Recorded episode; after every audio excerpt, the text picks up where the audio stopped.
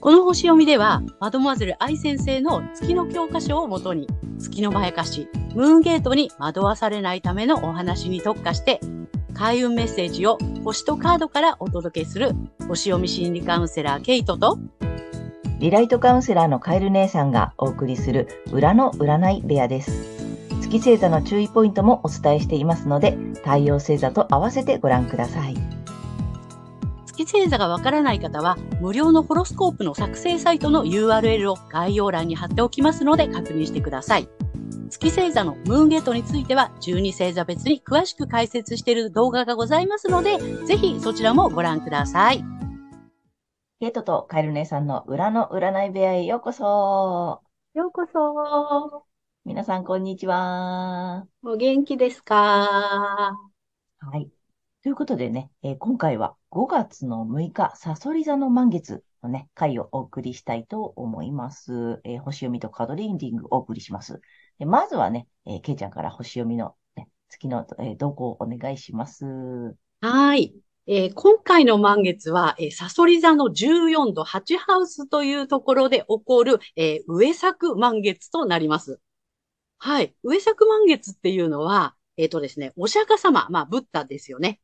あの、お釈迦様の降誕、生まれた時と、悟りを開いた日、そして入滅の日がすべて同じ月の満月の夜だったという、えー、伝承から5月の満月のことをね、あの、上作満月というそうです。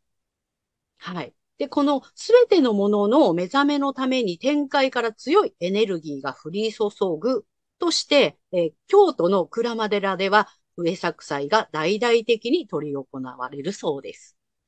うん。はい。でですね、月にはパワーがないよって、あの、マドマゼル愛先生はおっしゃってるんだけども、このサソリ座満月はマジカルムーンっていうことをね、おっしゃってました。うん。で、えっとね、ハチハウスっていうのはそもそもサソリ座の本来のハウスになります。ナチュラルハウスってね。サソリ座が担当しているハウスになるんですけども、で、さらに14度はサビアンシンボルでは15度っていうことになり、その星座のエネルギーのピークの度数となります。そういった意味でもちょっとね、特別な満月かなというふうに思いますね。うん。で、この満月図、社会の動きとか、あの、ムードとして見る場合、まあ、月は民衆、私たち。そして、えー、太陽は、えっ、ー、と、首相とかリーダーっていうことになるんですけども、えー、ハチハウスの意味する、えー、税金とか証券、債務、死、えー、損失、社会保障といったエリアで、まあ、無邪気さとか純真、リーダーシップなどがキーワードとなっていて、えー、子供のような無邪気さ、純真さを大切にしたいといった思いや、えー、企業、自営業を目指す、まあ、実力を発揮したいっていったことに関心が向いていきそうな雰囲気です。うん。で、同時に私たち民衆に対しては、まあ、債務とか損失とかね、あと税金などの、まあ、このハチハウスの事象が、もしかしたら増える傾向が見られるかもしれません。はい。それに対して、えー、財政とか財産、金融市場、国内取引といったね、キーワードの、いわゆるお金のエリアで、物質的な満足感とか、あと上品とか、え経済活動とかって言ったね、こういったことがキーワードになっているところにいる、え太陽ですね。この民衆と、まあ、太陽が意味するリーダーの意識の違い、温度差とか乖離っていうのがね、もしかすると全てのものの目覚めを促していくのかもしれません。はい。また、困難とか試練が多いとされている、えー、赤い三角形、T スクエアが形成されているのも気になるんですけども、これがビジネス、まあ、紛争を含む外交などにおいて根源的な原理、欲求とか恐怖っていうのをね、まあ理解して、俯瞰的な視点を持つことっていうのがね、突破口になるかなという感じがします。まあ、社会のムードはこんな感じです。はい。そう。はい。マジカルムーンって言うんだね。そう、愛先生はね、マジカルムーンっておっしゃってました。うん。あの、まあ、特別というか、不思議なことが起きるというか、そう。なんか魔法チックな感じなの。そうなの、そうなの。やっぱり特別な満月なのかなっていうね。うん。うん。なるほど。感じです。面白い。あとさ、あの、税金とかちょっと社会保障とかね、またちょっとバタバタするのかなっていう気もする。そうね。はいなんかハッチハウスのことがちょっと増えるのかなっていうね。うんうんううん。ん。で、そこでさ、目覚めって言ってたじゃない？だからやっぱり、ちょっと社会情勢がバタバタしてても、やっぱ個人の幸せを追求してねっていう感じなのかな。そうだよね。うん。そう、前回の新月とね、まあうんリンクするというか、同じようなこう、促しが来てるかなっていう気はします。あとなんかちょっと面白いなと思ったのが、その、だそこの、その意味でっていうかさ、えっうんと、自営業っていうかさ、まあビジネスとかさ、えっと、自分で何かを始めるとかさ、副、まあ副収入だったりね、今やっぱ言われてるじゃない？そのうん、お仕事持ってても、あの、副業していいよとかさ、なんかそういうことも結構さ、促されてるというか、それで自分の幸せも追求してね、みたいなさ。そう。なんかさ、それこそさ、大人になるとこうみたいのってあったじゃない？こどあの、子供の無弱者は亡くなっちゃって、大人になるってなんかいろんなことを諦めて、なんかね、型にはまるみたいなさ、そんな、なイメージがあったけど、もうこういう風になってきちゃったらもうやってらんねえよみたいな感じで、子供、純真な子供になんか戻ってやりたくないことはやらない、やりたいことやるみたいな感じに、うんもうみんなの意識が変わっていって、で、そういう選択をする人も増えていくのかなっていうね。うん。うん。なるほどね。だからそういう選択してもいいっていうことだよね。そうだね。おそらく。くそういう風に、こう、気持ちがいくんじゃないかなっていう。うん。まあ、そういう度数のところに、あの月はいるかなっていう感じです。うんうんうん。はい。ね。で、まあ、個人ではうん、太陽の滞在する2ハウスっていうのは、えー能力、才能、物質、あの、五感とか、えー価値観、収入、資産などがキーワードになっている所有のエリアになります。うん。で、二度目のね、お羊座の新月ですね。で、やっぱりさ、自分が安心できる場所で自分らしく生きることっていうのを探求しなさいっていうふうに、こう、あの、強めの推しが来てたりとかしてたでしょ？うん。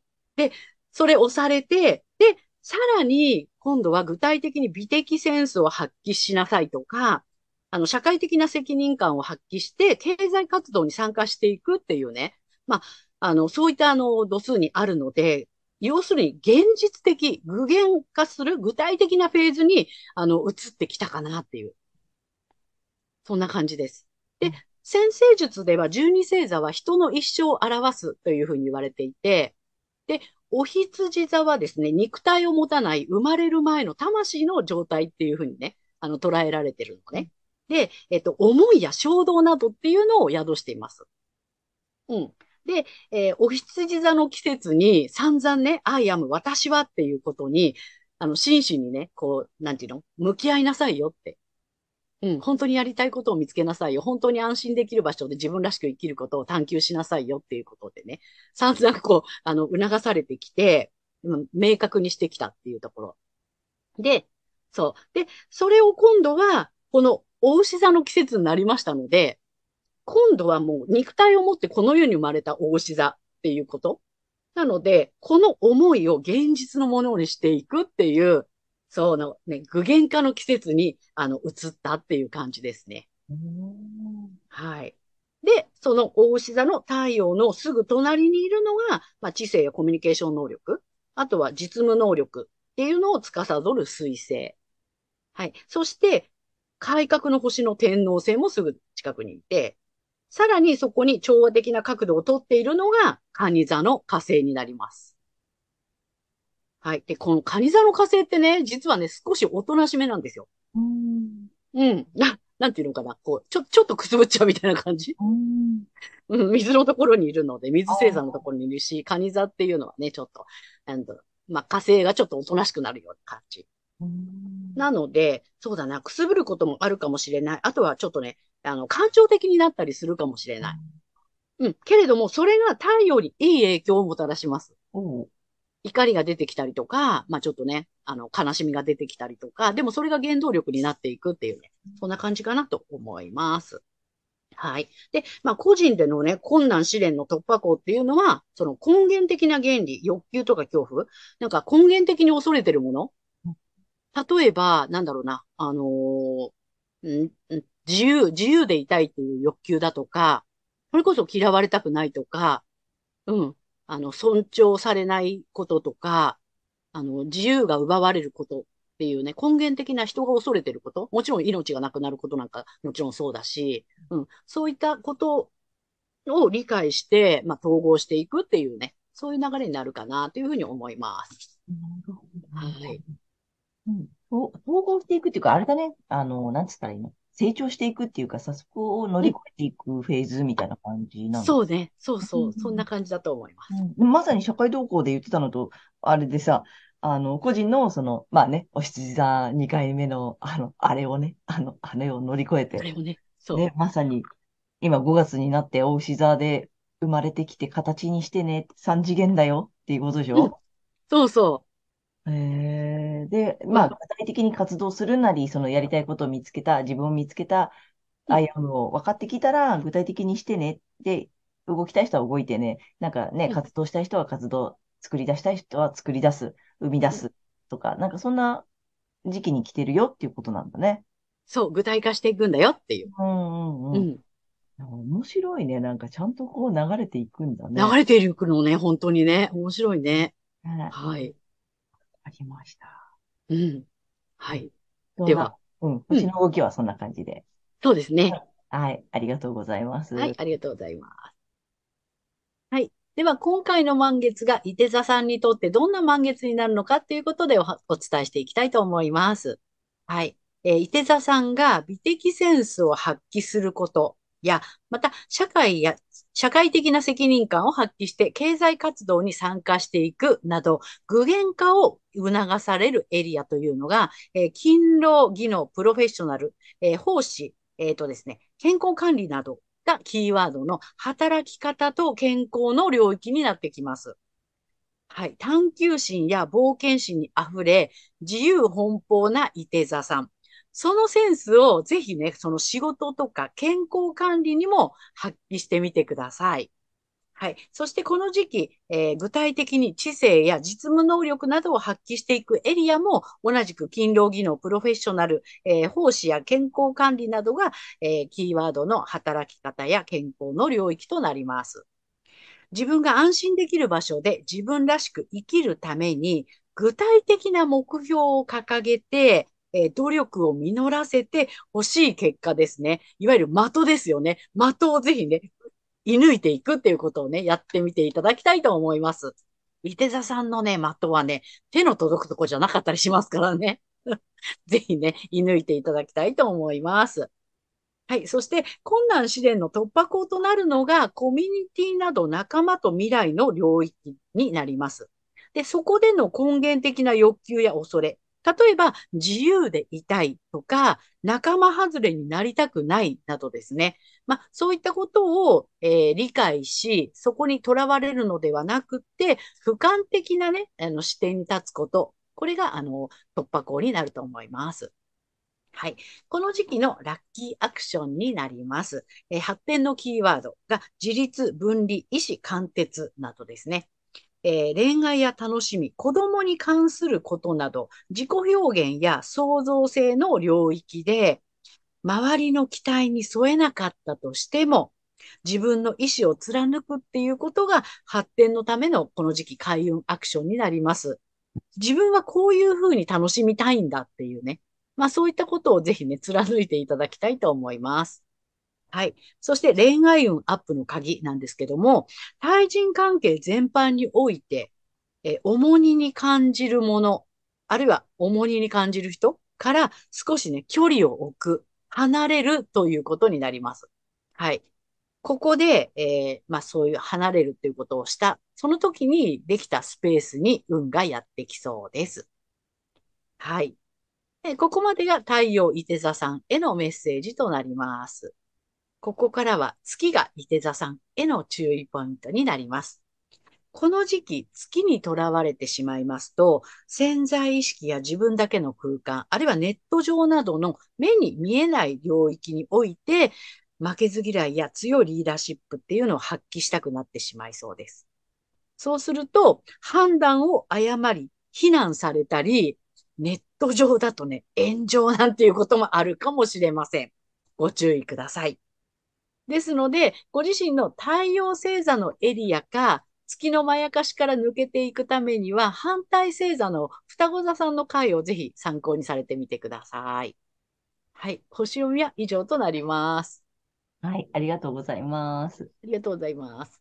あの、月、天秤座さん、あ、あと、伊手座さんはさ、うん。このさ、あの、やりたくなっちゃう時ってあるじゃない？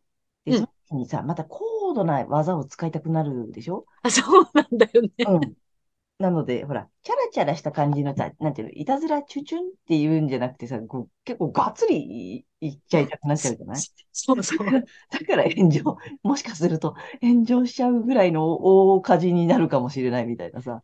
なるかもしれないしね。うん無意識領域だから囚われやすいので、本当に注意してくださいねっていう感じ。うんうん。ここね、うんちょっと好き、あの、伊手座さんはね、この辺の負けず嫌いが、こう、うずうずしてきたら、ちょっとうんそこ引き返していただきたいなと 思いました。はい。はい。あとやっぱね、まあ、あとね、もうね、遠いとこね、あの、手に届くところじゃないうんよ、いあの、伊手座さんはさ、そうなんです。大きなね、遠いところとかね、こうね、遠くて大きいところをピューンってできる、ね、能力のある方たちなのでね、そこをまたなんだ、新しくね、うん。していくみたいな感じだね。ね。新しい目標を掲げて、また新しい的を、いに、いり、いく、うん射抜いていただきたいと思います。いただきたい。はいわかりました。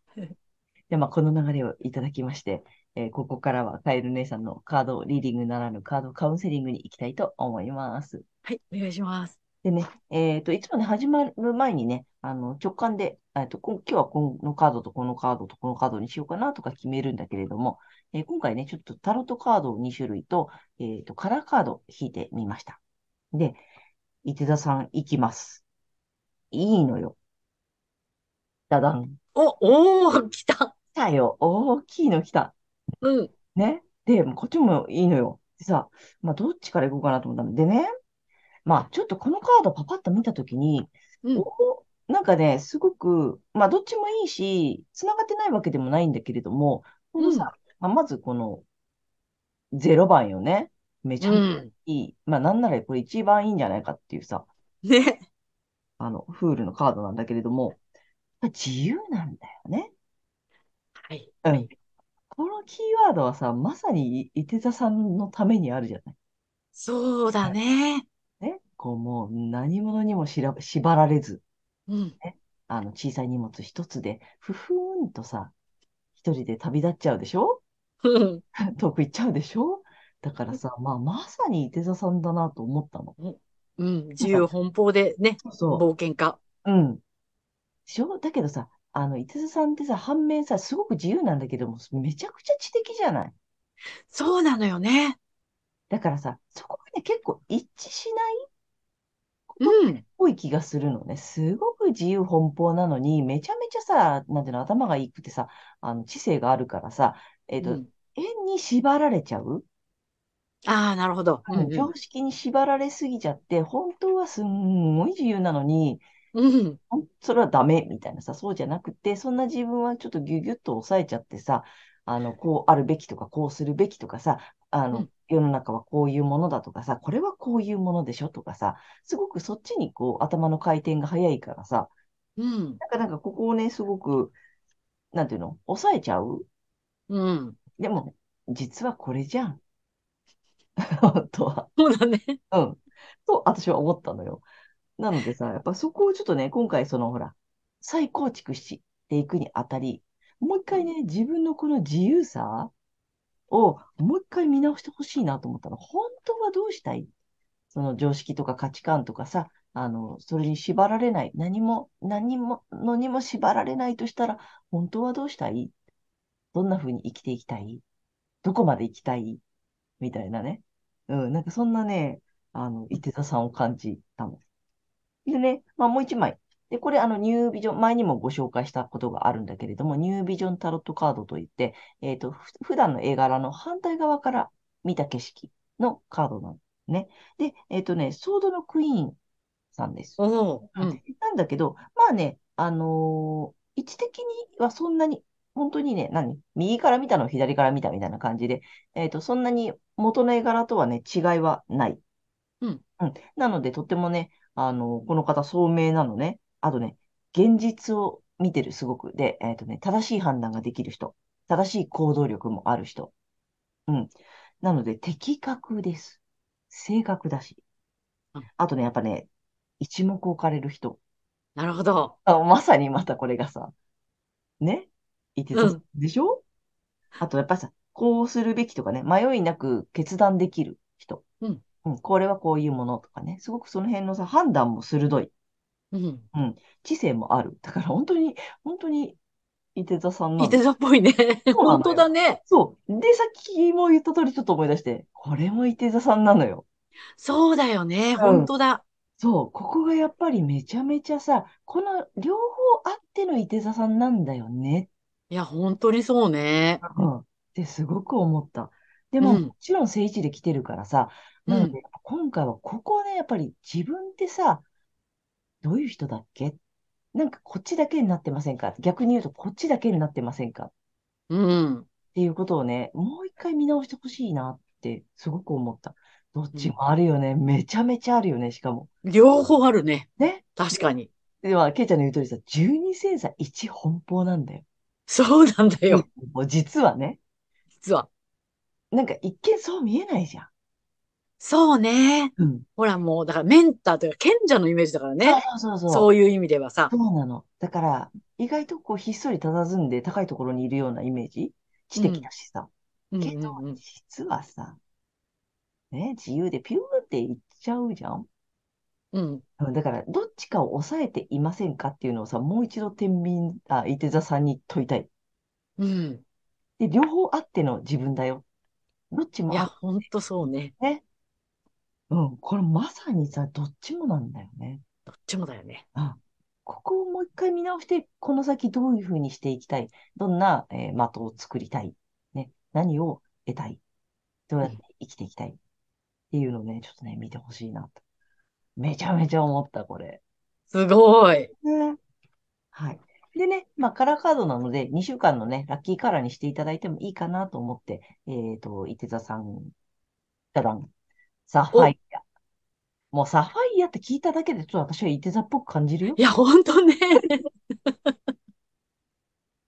大きなさ、そうね。ね、ロイヤルブルー。ロイヤルブルー。あ、伊手座の色だよ。ロイヤルブルあ、ー。そうなの？あ、そうよ。合ってんだよ。